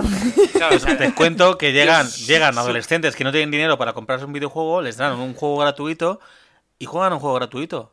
Y yo conozco gente de adolescentes y niños que no tienen pasta para comprarse un juego, se descargan un juego gratuito y no tienen otra forma de tal. Es, pero es el mercado de compra. Bueno, luego van y se gastan la pasta que le dan sus padres o la de sus padres directamente en los micropagos. Pero eso es, otro, eso, te iba a otra de- historia. eso te iba a decir, que me gustaría ver los beneficios de Fortnite de, de Claro. compras, que, que creo que Eso nos ya es, al final es otro tema. Es que estamos derivando demasiado, estamos yéndonos de- mucho a un tema que no era el de hoy. Que No, pero podríamos bueno, dar mucho de sí, pero, también es, hay que plantearse, supongo, hasta qué punto, pues, el tema del crunch, mm, los consumidores también ayudamos a mantenerlo. Claro, pero por eso es que había que, que potenciar o premiar, vamos a decir, con pero a nivel público y a nivel ventas, a empresas que Pues lo que hablabas de Square Enix, o el ejemplo que me habías puesto también por privado de Nintendo América. Ah, eso iba a decir también, es verdad. Que de hecho es mucho mejor que Square Enix. En, en este sentido. Cuéntanoslo, por Dios. Eh, no, o sea, básicamente la división americana de Nintendo. La americana, en Japón no. O sea, en Japón hay crunch a tope. Pero bueno, en la di- división americana de Nintendo. eh, lo que hacen es que en vez de. De hacer crunch, ojo al dato porque os va a sorprender. Contratan más gente para que trabaje. Oh. No. Sí, ¿En tío. serio? Imagínate. No te creo. ¿Pero eso es una opción? ¿Eso, eso se puede hacer? Para que la gente no enferme. Están locos, tío. Y no tener que ¿Pero eso pagar funciona? bajas. Pues sí, sí, sí, sí, sí. Pues lo hacen, lo hacen. Y además, además, apuestan por la inclusión y la diversidad No. en, su- en sus trabajadores. Imagínate el presidente de una empresa japonesa. Nintendo es- América, ¿eh? Porque Nintendo Japón no. No, no, no. El presidente de una empresa japonesa, de origen japonés, es negro, tío. Madre mía, madre mía, ¿Cómo no te creo lo que me estás contando. Que sí, que sí, que sí. Este mundo está loco, ¿eh? Pero No- loco. nos vamos a la deriva. Una empresa, Fuera otra empresa que yo no la he mencionado porque se me ha olvidado, pero hay una empresa también a nivel positivo dentro de los videojuegos que que quizás sus videojuegos no son tan positivos. Tiene una racha de bugs y de cosas y de downgrade que, que es legendaria. Estáis que ya empezando a sabes de hablar quién voy a hablar, ¿verdad? ¿De quién estaremos hablando? Raro. ¿De quién estamos hablando? Pero, pero es una empresa francesa, pero que sin embargo, a nivel interno, trabajadores, eh, horas laborales y rollo, buen rollo laboral, es de las mejores y de las más mejor valoradas por sus empleados, que es Ubisoft. ¡No! No, no, pero en serio, o sea, tienen muy buenas críticas a nivel interno porque respetan horarios, porque respetan buen rollo, porque buscan crear, o sea, aumentan también plantilla, como tú decías, A Nintendo ver. América. Hay que decir que si reciclan los, los juegos anteriores para hacer el nuevo, mm, Claro, mucho tres no cuartas tiene. partes del trabajo ya está. A ver, es vamos a dejar Assassin's Creed a un lado de momento. FIFA, ¿sabes? Que hacen un copy-paste y... ¡Hala! FIFA 20. Pero Bueno, no, a ver, pero ponerle el 20 en la portada es ¿eh? difícil, ¿eh? Ah, chaval, también es cierto. Y elegir la portada en cada país también es complicado. O sea, sí, sí, sí. Bueno, pero ahora en serio, es una empresa que quizá a nivel juegos pues tiene muchas cagadas en lo que sale después, pero es muy loable que como empresa a nivel recursos humanos sea de las punteras dentro de los videojuegos. No, sí, a ver, lo bueno, hay- las cosas hay que reconocérselas. No, sí, Porque, digamos que ahora se tienen que enfocar un poco. Eso ya lo tienen ganado, estamos todos muy contentos. Ahora tienen que enfocarse en mejorar su producto, que tienen buenas ideas, pero no, no saben cabo. acabar de plasmarlas. Se quedan Pero sa- ¿sabéis dónde creo Eso es también que porque está no el les, problema? no les hacen crunch. Claro. ¿Sabéis, Ah, vale. ¿Sabéis dónde creo que está el problema también? ¿En Si qué? os fijáis, estamos, estamos hablando de las empresas que no practican el crunch como si fuese algo que hay que aplaudir, cuando realmente no debería, Debería ser lo algo- normal y lo habitual. Claro, o sea, no debería ser algo que hay que aplaudir, debería ser lo normal. Tienes toda Es la que, por desgracia, hay mucho, un listado mucho más largo de empresas que hacen crunch que de las que no hacen crunch. Está el ejemplo de BioWare, que es la creadora de Mass Effect, la saga de Mass Effect, Mass Effect Andrómeda, Anthem, que ha sido un fracasazo. Es que Está, no sé si imagínate, quieres comentar algo de Bio- BioWare antes de que pase a otras. Pobrecitos. No, yo solo que No. imagínate hacer crunch, matarte ahí, hacer horas y horas, más horas que un reloj, y que luego tu juego reciba palos por todos lados. Es que... Y no, y porque también es un juego, Anthem es un juego que fue muy maltratado por todos lados, por críticas, por no sé qué, porque sufrió el famoso downgrade, la bajada de calidad, sufrió muchas cosas, lo tenía todo en contra, el equipo se redujo porque cogieron gente del equipo para trasladarlos a otros, a otros eh, sedes, empresas y proyectos, y al final ah, Anthem estuvo ultra maltratado. La propia BioWare no la tuvo demasiada... Bueno, BioWare es que pertenece a su vez a EA, que hemos mencionado antes, Electronic Arts. Eh, Y la propia Electronic Sports. Claro, eh, Electronic Arts no, no potenció demasiado ese videojuego, ese videojuego ni la publicitó demasiado, estaba muy centrado en sus FIFAs y en sus Micropagos. gallinas de huevos de oro de siempre. ¿Eh? Claro, entonces, ¿quién, quién la llevó a la ruina, eh? ¿Quién la llevó a la ruina? ¿Ella? BioWare, BioWare yo creo que lucharon mucho por, por destacar y por relanzarse eh, en nuevos proyectos ilusionantes y demás. Se hicieron ellos mismos crunch y no sirvió para nada, porque la propia empresa les dio la espalda, básicamente. Y cuando la empresa vio que ya era medio, medianamente aceptable, dijo, ¡Ea! Esto ya está. Madre mía, Marc. Ea. Otros ejemplos también muy conocidos son el de Telltale Games. Telltale Games es Eso una... te iba a decir. Sí, que tú. Sí. No, te, te iba a poner ese ejemplo. O sea, a ver, tú, tú lo conoces mejor que yo y lo explicarás con más detalle, pero, pero a mí es una... O sea, hacían juegos eh, diferentes porque, por ejemplo, el de Juego de Tronos eh, a mí me pareció genial. eh, pero es una empresa que, si no me equivoco, acabó quebrando porque, porque perdió inversores, ¿no? A ver, claro, es que Telltale, básicamente lo que- Telltale, el enfoque de la empresa, de sus juegos, son juegos narrativos en los que se supone que se suponía. Bueno, Telltale es que ha vuelto a abrir, ¿eh? Bueno, eso es otra historia, pero eh, sus juegos narrativos eh, consistían en que según las decisiones que tomaras, cambiaban los finales, cambiaban las decisiones de otros, de otros personajes del juego, etcétera. Que luego todo estaba con pinzas porque tampoco había mucho cambio hasta el final, lo típico. Pero sus juegos se basaban en eso, estética cartoon, en la que cogían sagas conocidas como The Walking Dead, eh, unos, cómicos, unos cómics llamados Fábulas que se llamó The Wolf Among Us, eh, cogieron eh, Borderlands, cogieron Batman, cogieron... O sea, un montón de sagas muy conocidas y creaban sus propias historias narrativas en las que tal. Y eso, bueno, Game of Thrones que has mencionado, pero eso sí, volvió tan repetitivo que empezaron a bajar las ventas de manera drástica y radical. Y empezaron a explotarse a sí mismos para sacar cada vez más licencias, cada vez más productos, cada vez más tal. Se volvió insostenible, la- eh, no llegaban a, a los dividendos que pedían los grandes directivos, los cuales también les exigían cada vez más y más, eh, generaban mucho ambiente de trabajo muy tóxico, amenazaban los, los jefes, o sea, una cosa un poco locurote. Y al final la empresa, como una palomita, quebró. Por X o por Y.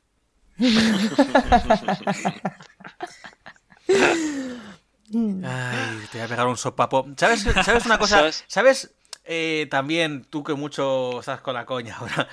¿Sabes dónde también ex- existe una explotación laboral, un crunch que es insostenible? Uy, Aquí. yo creo que sé por dónde vas a Ilumíname. ir. Robert No, lo no. sabe.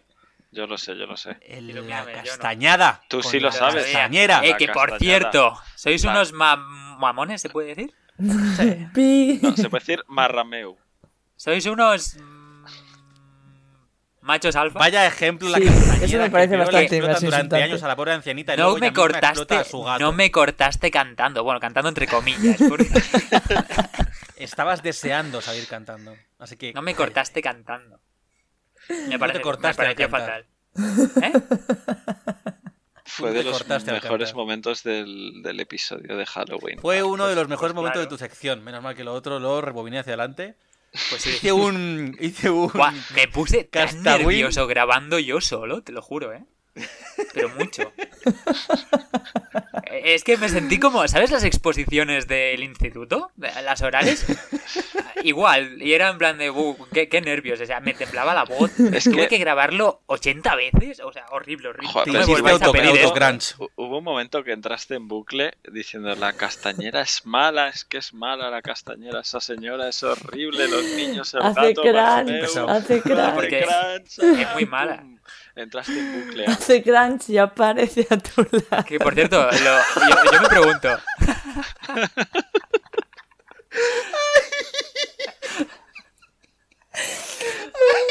Esto queda como highlight de este episodio. No, no, te lo juro. o sea, horroroso. lado. Que por cierto, hablando del crunch, yo me pregunto, ¿lo de este hombre que se autooperó se considera crunch? Claro. ¿Por qué obviamente. se va a considerar crunch que tiene que ver eso? Bueno, bueno, ya se nos está yendo. A ver, son horas extra que hace el hombre. O sea, Horas extra. Con la de responsabilidad de, ser él. el único médico en 3.000 kilómetros a la redonda. Y ni pagado ni agradecido. claro, o sea, ahora Y luego ni le no pusieron paga. una Luego calle, una o sea. medallita y pa'lante. Que digo Qué yo, yo, yo tengo otra pregunta. A ver, pregunta, ¿tienen, tienen, esto no lo hemos investigado mal, mal, molt malament. Eh, ¿Tendrán sindicatos? No, ya te lo digo yo. No, pero ¿te refieres a la industria de videojuegos y demás? Sí. Sí, sí. No, Según no el país. ¿O tienen no, sindicatos como Ah, claro. UGT y Mira, yo te digo, eh, sobre... Ubisoft, Ubisoft sí, porque tenía el Assassin's Creed Syndicate. Venga, Oh. Roberto, mm, mm, ah, corramos un hasta aquí. Roberto. Muchas gracias por participar. Ah, vale. Chiste, chiste para no, para, para, para no muggles. Mira, eh, hay, un, hay una empresa, que esto me duele en el alma decirlo, pero hay una empresa de videojuegos que se llama CD Projekt Red, que es Sí. de Polonia, ¿era? Sí, son polacos. Polacos. Vale, me- es que no estaba seguro ahora. Eh, y me duelen el alma porque me encantan. Es que es, hace juegazos, o al- creo yo. Son los que hicieron los juegos de The Witcher, basados en los libros de Geralt de Rivia. Ay, vaya. A en a alguien le gusta mucho. Esos son los peores, la verdad. Pues eh, esta empresa a mí me gusta mucho, ¿vale? Creo que hacen muy buenos juegos y además mm, creo que... Cuidan muy bien a sus jugadores también. y- Exacto, exacto. De cara al jugador son muy, muy, muy buenos. Pero eh, también hacen crunch. Y para el de Witcher 3, pues hicieron. Sí, eh, hubo crunch. Y les preguntaron que si los trabajadores decidieran sindicarse, que cómo reaccionarían ellos, lo- los jefes. Y dijeron pues que no lo tenían claro, que no saben cómo afrontarían esa situación si se llegase a dar y que bueno, pues que ya verían, en plan, yo lo, en- lo entendí un poco como que no les hacía ni puñetera gracia pensar en la, en la posibilidad.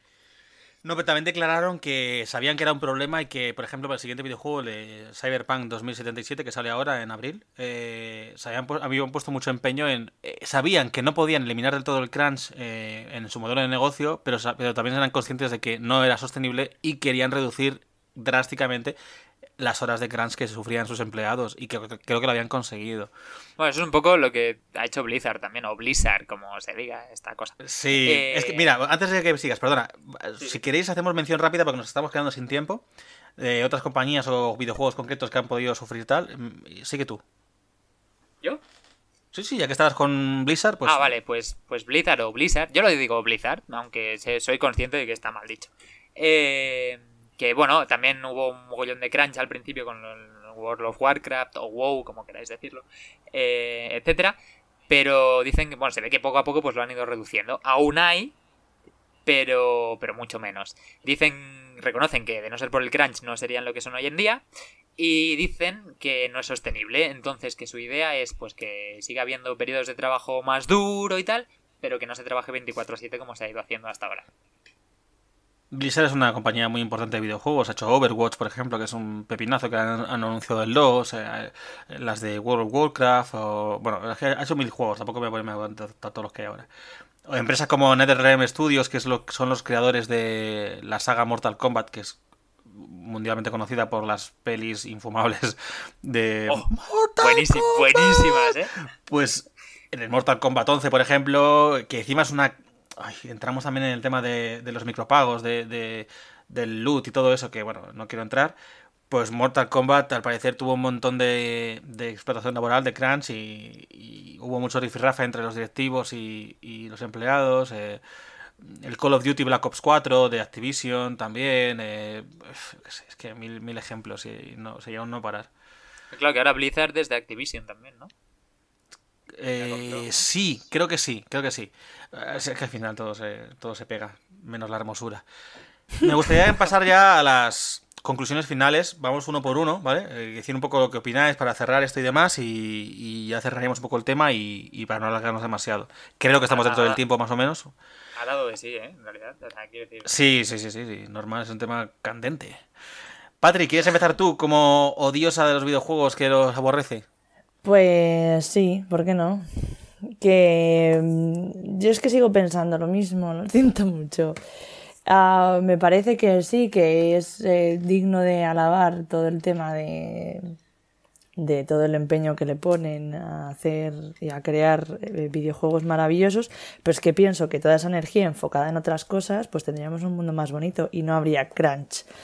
Así que todo sería más maravilloso. A lo mejor tendríais juegos más cacas, como los de el, el- la empresa esta que tiene muchos Ubisoft. bots, Ubisoft. o, o como digáis.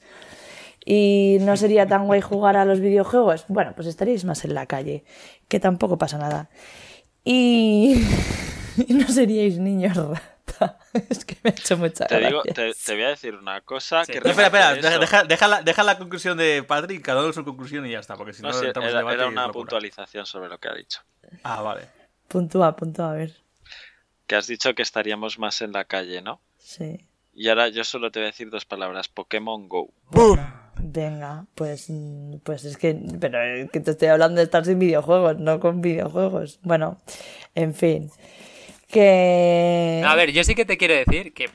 Joder, mira que he dicho que no réplicas, sé qué pesados sois. Parece que, o sea, que el hecho de jugar a videojuegos no significa que te pases el día jugando a videojuegos. Puedes jugar dos orillas y luego te vas a la calle. Quiero decir, puedes hacer de todo. Vale, bueno. Es que parece... Pues, pues, hablo entonces, me centro, porque esto, con esto pues, nos podemos alargar hasta el fin del mundo. Que en general, que, en general eh, se invierte mucha energía en una cosa que podría ser de otro, invertida en otra cosa, bajo mi punto de vista, mejor. Y en cuanto al crunch, concretamente, para no desviarnos, eh, al final es una cuestión, yo creo que de hacer presión y desde desde la, plantilla trabajadora, eh, haciéndose cargo de cuáles son mis horas, cuáles son mis derechos y hasta dónde quiero llegar con esto, aunque me flipe, porque esto es un riesgo de cuando trabajas en algo que te gusta mucho. Eh, no, al final nos cuesta separar hasta dónde llego, qué puedo aportar y cuáles son mis horas. Y al final tu trabajo es lo que tú tienes para desarrollarte en este sistema, entonces valóralo y, y cóbratelo.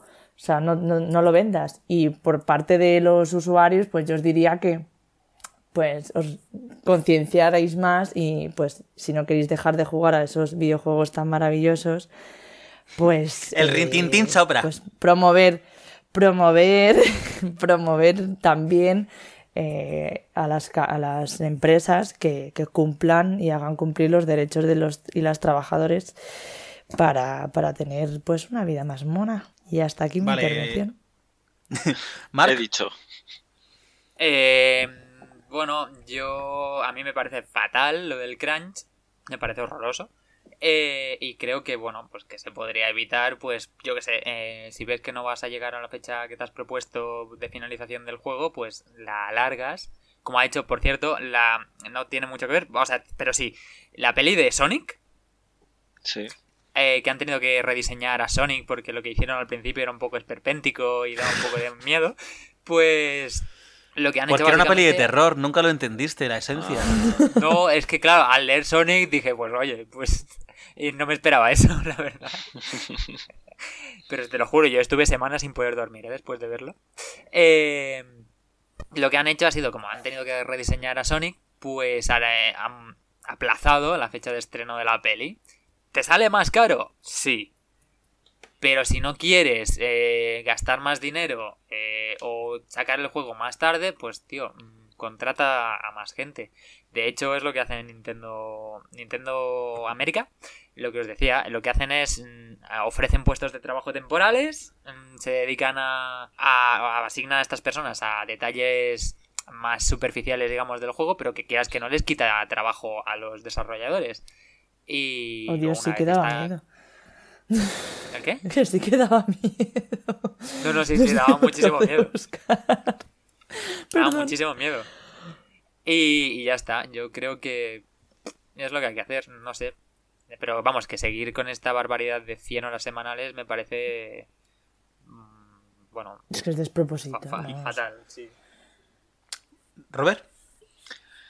Eh, bueno, eh, a ver, yo sigo un poco en la misma línea. Eh, creo que, está, que está bien, o sea, que evidentemente es algo que hay que denunciar y hay que acabar con ello, hay que cambiar los modelos de negocio en general. Y por romper una lanza a favor de los videojuegos, creo que está bien que esto esté empezando a escucharse, como decía antes, que esté empezando a hacer ruido y que todos los consumidores de videojuegos eh, empecemos a abrir los ojos y a darnos cuenta de lo que hay detrás. Y un poco como decía Patri, pues bueno, pues habrá que denunciarlo de alguna forma y que estas super empresas cambien, cambien su forma de, trabajar y que, que, lo hagan de otra manera o que, que busquen otras fórmulas que puedan serles igual de rentables pero que no vayan a costa de la explotación de sus, de sus trabajadores. Yo, para terminar, sin, porque sí, seguimos un poco la línea todos, lo principal, digamos, estamos todos de acuerdo, o sea que no tengo nada que añadir ahí. Sí que añadiría que hablando de la industria del videojuego y demás, lo he mencionado antes, pero es una industria que está muy demonizada y, y tiene muchos detractores, muchos de los cuales no son como tal seguidores de videojuegos. No, por X o por Y no les apasiona, no les gusta, no, no les interesa conocer lo que pueda haber detrás. La... Pues eso. eh, Yo un poco con Mark, que también lo he mencionado antes, eh, sé que hay muchos videojuegos que tienen una validez positiva, por decirlo de alguna manera, muy importante o muy potente, con mucho peso. Y a mí lo que me da pena de este tipo de situaciones es que se. como es una industria en, en el constante punto de mira de la sociedad, como que es crítica, muy crítica con todo esto, al final, eh, cualquier pequeño fallo, que esto es un gran fallo, ¿eh? no digo que sea pequeño el crunch, pero cualquier pequeño fallo se va a ver con lupa. Cualquier cosa que esté relacionada de manera súper lejana con los videojuegos, lo van a culpar a los videojuegos. Y al final, esto debería ser una cosa, ya no, como hemos hablado antes, en un montón de sectores, debería ser totalmente, o sea, es deleznable, no debería existir en ningún sector, pero sobre todo en el mundo de los videojuegos, para mí es una clara señal de que, de que eso tiene que dejar de existir. O sea, yo no, no concibo que como usuario, ya que hablábamos de usuarios también antes, que lo decía Patrick, y es que es verdad, son grandes procesos, de, o sea, son grandes desarrollos, son muy largos. No concibo que una persona, un usuario, no pueda eh, entender que se retrase la salida de un videojuego, que se retrase la salida de una nueva consola, que se retrase la salida de una nueva plataforma, porque te estás, deseando que salga el videojuego X o lo que sea. Por favor, pues te, te esperas un poco, dejas que la Exacto. gente, que son humanos, vivan y, y ya saldrá. Y saldrá mejor porque han tenido más tiempo para prepararlo y saldrá mejor porque han podido tener más cariño, la gente está más sana mentalmente y, y- y está feliz. Y al final no estás explotando a una persona, a un ser humano, a un igual, a un igual, porque a ti te apetece jugar a un videojuego X horas. Si, si resulta que Fortnite, su modelo de negocio es insostenible y en vez de sacar eh, actualizaciones semanales, tiene que sacarlas mensuales, pues que las saque mensuales. Y los usuarios que no pueden pagarse esto, pues que tendrán que apañar con ese tipo de, de modelo de negocio tendrán que apañarse con lo que se les ofrece. No pueden estar exigiendo un modelo de negocio insostenible para la gente que lo lleva a cabo. Claro, porque Yo si no no lo luego- puedo entender. Si no, luego te sale un No Man's Sky. Por ejemplo. Pero es un poco lo que yo diría para puntualizar un poquito lo que ya hemos hablado todos. ¿no? Y ya cerramos esto. Se acabó el tema. Se ac- Seguramente, ya lo digo porque esto es un tema que, que enciende. Seguramente terminemos hablando en algún momento dado más, más de los videojuegos, pero más a un nivel más global. Beneficios, eh, cosas que no son tan beneficiosas y demás, porque yo creo que aquí tenemos debate servido. Por supuesto. Y es interesante, es interesante Tres- que abordemos diferentes uno. puntos de vista. No, no creo que seamos tampoco tres contra uno ni nada. Creo que No, en realidad. los cuatro tenemos suficientemente abierta, abierta para poder abordar el No, tema desde sí, muchos puntos de vista. Pero bueno, que es que un poco como todo, todo tiene cosas buenas y cosas malas. Evidentemente, Exacto. pero bueno. Dicho esto, creo que seguro, seguro sacaremos un episodio sobre esto. No era hoy el día, aún así ha salido cosas que están interesantes, pero ya el tema, con esto yo creo que lo cerramos y pasamos a la sección over. estrella. ¡El debate! Marc, ¿qué nos cuentas hoy? Pues mira, en el debate de hoy tenemos una pregunta con un regustillo así dulzón que nos va a dejar buen sabor de boca, seguro. Bueno, después de haberlo estado comentando un rato, corto, porque igual que nosotros, que somos cortitos, pues eh, eh, hemos llegado a la conclusión de que, bueno, en este caso eh, las opiniones están 50-50. Hay dos de nosotros que están a favor de una de las opciones y el otro 50% está a favor de eh, eh, la otra. Eh, y la pregunta es la siguiente. ¿Crunch o Toblerone? Vaya, qué bien hilado. Vaya, Eh, no ¿has me lo esperaba Eh. viniendo de Mark. Yo Vaya. tampoco. Bueno, ¿quién quiere empezar? A ver. A ver, has, Yo me- no. has mentido, has mentido un poco en realidad, Mark, porque eh, mm, yo he votado por una, por descarte de la otra, porque vivan las zanahorias. Claro, es que aquí falta otra opción que es real food. Eh, No, no, eso no, no existe. Oh, Dios mío. La seta de Yo, a ver, que yo lo único que quiero es que alguien diga que está a favor del crunch para poder sacar esa frase de contexto. y que se quede así, tal cual. Estoy a favor del crunch. Estoy. Ay, Dios Ya, mío, lo acabas de decir tú, lo voy a recortar y lo voy a poner. Pero Ya, yo sí, ya, estoy a lo- lo he favor de la luego. chocolatina crunch. No, no, quítalo de Ya chocolate. empiezo yo, lo es siento, que ya, lo has ya dicho que, mal. ya que ves eh, por alusiones porque ibas por mí, yo estoy a favor de la chocolatina crunch. Es maravillosa, es crujiente, es durita, tiene ¿qué tiene? ¿Almendras? ¿Qué tiene? No sé, Es pero está arroz buenísima. inflado. Ultra, ultra procesado. Eh, Tiene mierda ¿no? procesada, sí. Tiene muerte. Joder, Patri, ya, tiene estoy- ya tengo que estar con el petidito. Ay, es verdad. Eh, yo no he dicho Pesada. ninguna hoy, ¿eh? Madre, Es verdad, es verdad. No, no, no, has dicho una, has dicho una. Da ya igual, te da igual. cuenta. Eh, yo estoy a favor de la chocolatina crunch. Está buenísima. Y lo más divertido de esa chocolatina, de esa tableta de chocolate, es que según vas avanzando, le vas Explotas a la letras gente. a crunch. Y vas eliminando el crunch de nuestra sociedad. Sí, pero ¿tú has pensado en el crunch que ha hecho la gente que ha hecho esa chocolatina crunch? Claro. No han hacen hecho crunch a crunch la los del chocolatina crunch. crunch. La chocolatina Claro. crunch elimina el crunch porque el crunch te lo comes. Primero la C, luego ¿Y, la cuánta, R, ¿Y luego cuántos la crunch haces mientras te comes la chocolatina crunch? Claro. Pues Espera, como espera. los Pringles que haces pop y no hay stop. Es lo Espera, mismo. espera, me he perdido. ¿Pero estamos a lunes o a viernes? A bueno, a viernes. Mark, despierta. El Así crunch, que- la chocolatina crunch está Yo, buenísima. a ver, yo prefiero crunch, la verdad. Mm, Puestos a Bueno. explotar que sea chocolate, ¿no? Pero, pero es más porque ¿qué, qué, qué se os ha metido en la cabeza a la gente que os gusta el toblerón? En serio, o sea, Pues que es una maravilla. Pues claro. ¿Dónde lo primero, eh, lo- lo- ¿por lo dónde primero, está la maravilla? Eh, se te queda pegado en los dientes. Eh, No, no, Pues no, mejor, no. así te lo tienes No. más rato. ay, claro. Lo Caries. primero, es, es original. Ah, es que el crunch no hace caries. No, porque El hace- toblerón es original, tiene una forma diferente, es original.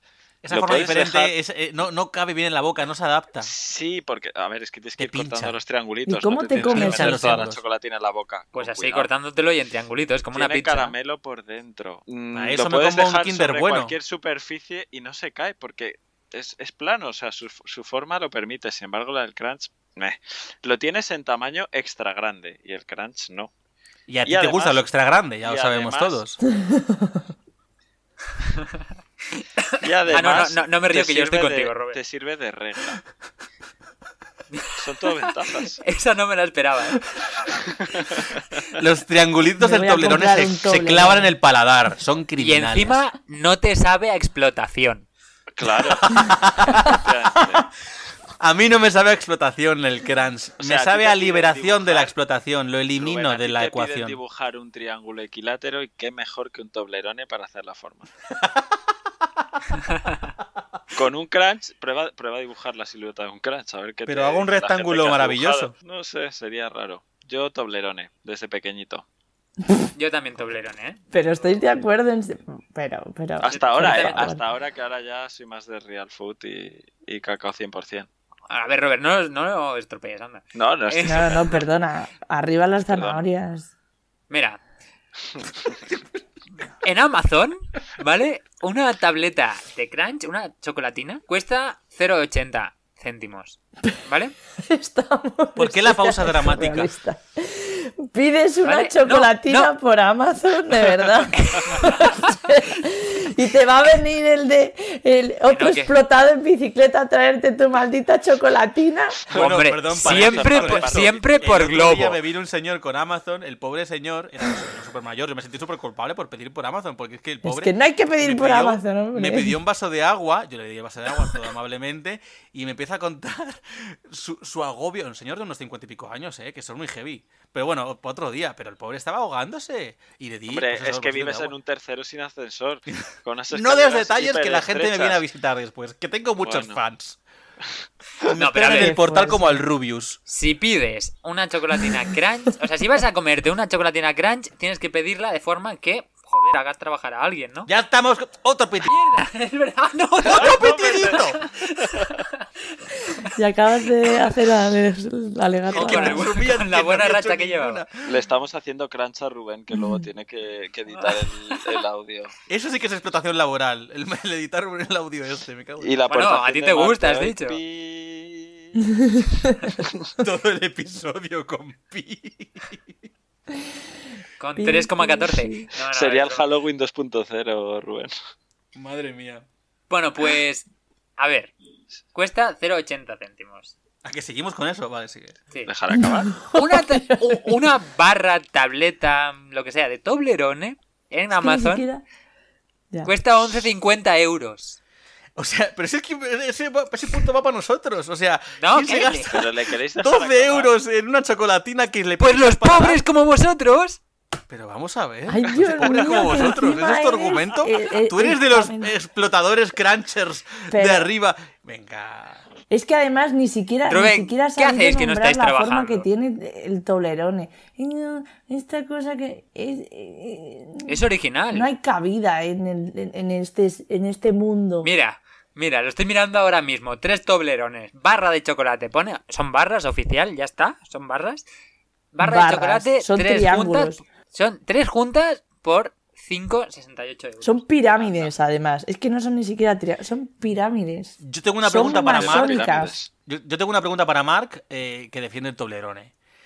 Como orgulloso catalán que eres y como orgulloso rata que eres con el dinero, ¿de verdad me estás diciendo me- que prefieres el lo sobre el crunch? Hombre, es que, que yo lo estoy diga seguro yo de que- es una cosa. Yo estoy seguro que Marca ha calculado bien y ha dicho el, to- el Toblerone es más caro, pero dura más, cunde Al más. pe- al entonces peso. a la larga, a la larga sale mejor que el crunch que dices y ya está y, y entonces te tienes que comprar 10 chocolatinas y al final te estás gastando 8 euros. Hombre, Claro, claro, y- más y, lo que se te queda en la muela, que te puedes alimentar un mes, pues ya ni te cuento. Partimos Dice de la Patri, base de que se el te nombre pega los Toblerone es aburrido y el nombre crunch lo dices así en- a, a- a modo español, crunch, y es más divertido. Ah, uf, ah, uf. A ver, no es divertido decir crunch como si no tuvieras ni idea cuando tú dices, por ejemplo, Blizzard. ¿Por qué os reías de mí el otro día? Que me puse... Da igual, no quiero meterme en otros Amazon. programas. Pues por cualquier cosa. Amazon. Amazon. Amazon. Pero es que el que coma Google, crunch tiene que Nike. hacer luego muchos crunches. Para que Pero a no- ver, de- o sea, Patri dice que eh, Patri dice que el Toblerone se te pega a los dientes y es verdad. Pero ¿y la alegría de hace tres horas que te has comido la barra de Ah, Toblerone no. y de repente te pasas la lengua por la boca y te encuentras un trocito ahí pegado y dices, oh, mira, luego. ¿sabes? Eh, no está mal, pues eso que te llevas. Vale, pues hasta aquí el momento vomitivo de hoy. Vamos a repasar. Yo creo que yo creo que queda claro los puntos de cada uno, ¿no? Perfectamente. creo. que yo es el creo que hemos ganado Robert y yo, pero bueno. ¿Eh? Que yo creo que Robert y yo hemos ganado, pero bueno. Yo Ay, por bueno, favor. vamos a dejárselo a los oyentes. De hecho, creo que es el momento de decir a la. Iba a decir a la peña, es que estoy aquí yo muy. Señoras y señores que escucháis los Señoras y señores oyentes, Los señoritas y espectadores. señorinos, porque expectan. Queridos están desconocidos. Eh, señores expectantes y señoras expectantes, eh, vamos a poner en las redes sociales, en nuestro Instagram, que luego os voy a leer quién nos ha empezado a seguir en Instagram, porque no puedo decirlo en la antena. Eh, el nombre Lo es he muy visto. curioso. Lo has visto, ¿no? Vale, bueno, Sí. pues señores y señoras eh, oyentes au- audicionales espectadores, eh, vamos a poner en nuestras redes sociales, en Instagram, nuestra típica eh, encuesta de 24 horas, porque no sabemos poner la más larga, como el extra grande de Toblerone. ¿Qué preferís? ¿Crunch o Toblerone? Eso dijo ella. Oye, Pero es el momento. es el o él, momento. o él. pi. Eso dijo él también. Eh, O él, vamos a integración, integración, orientación, sex. una- Sual, Vamos a hablar. No sé qué estoy diciendo. Vamos a hablar no un poco del debater de hace dos semanas. Eso es. Vamos a, os, os recordamos que el debater era truco o trato. Ay, y ay. yo quiero leer en antena que un 35% de los oyentes que votaron eligieron truco sobre un Oh. 65% que eligió trato. Hombre, a ver, Rubén, si, si votas con multicuentas, mm, no vale, ¿eh? Eso, ahí quería que me Y que sepáis, y que sepáis, que sepáis que no ha sido Rubén, mamás patos. Vale, Patri, si votas con multicuentas, no vale, ¿eh? Que quede claro que aquí hubo gente que votó con su cuenta personal y con la del podcast. Vaya. Cosa que Pero es un voto, que eso no los diferencia tanto. del podcast aceptados por los cuatro. Está prohibido. No tenemos Vale. ningún estatuto porque no nos acogemos a ningún régimen de nada. Así Somos que, gente sin ley. Mm, Aquí el que, el que trabaje, el que trabaje y esté activo en las redes será el que tendrá el voto. O sea, que dices que el que vota es el que hace crunch. Indirecta Eso es. a Robert. Eh, es. Roberto, cómo curras, eh. Pero hasta aquí dejamos el episodio de hoy. No sigamos por aquí. Muchas gracias. Muchas. Ah, yo quiero Muchas mandar un gracias saludo a- desde aquí a mi madre, que estará a- ahí en el comedor a tres metros de mí. Pero bueno, hola mamá. hasta aquí, ahora sí, el episodio de hoy. Muchas gracias a todas y a todos por acompañarnos en yo creo que sí, ahora sí nos hemos ajustado más o menos hora y media. Quizá nos hemos pasado un poco de episodio de hoy, pero creo que nos hemos ajustado bastante, me parece. Aunque con el debate del final nos hemos ido un poco de la olla. En nuestra defensa si os apetece, que estamos fatal hoy de la vida. Hoy estamos muy mal, la verdad es que no estamos muy centrados hoy. Si os apetece, podéis escuchar nuestra sección de entremeses de la semana pasada, donde entrevistábamos a la escritora e ilustradora Andrea Luque por su libro Cerca de ti o bueno, escucharnos el lunes que viene con nuevas opiniones a bocajarro y sin filtros. Recordad que podéis encontrarnos en Facebook como El Anfitrión Podcast, en Instagram como Podcast El Anfitrión y podéis seguirnos en Twitter en nuestra cuenta Anfitrión Muchas gracias a los tres que me habéis acompañado hoy. Gracias, Mark. vale, gracias, Robert. Ay, perdona, eh, perdona, estaba. Bien, muy estupendo. Pues gracias, Patricia, solo a ti. De pues gracias a los tres y, que, os zurzan, porque madre mía, me habéis dejado los tres en silencio cuando os estoy dando las gracias. Ay, no, es que era por no trabajar de más. A ti, guapo. Así da gusto trabajar con estos mm, agradecidos. Mm, es que iba a decir una palabrota, pero no puedo, no, quiero seguir con la censura. Pero quien luego le toca aquí en la explotación laboral montando este episodio es a mí. Dilo y yo hago el pi. No. Gracias de nuevo a nuestros oyentes espectadores por estar ahí.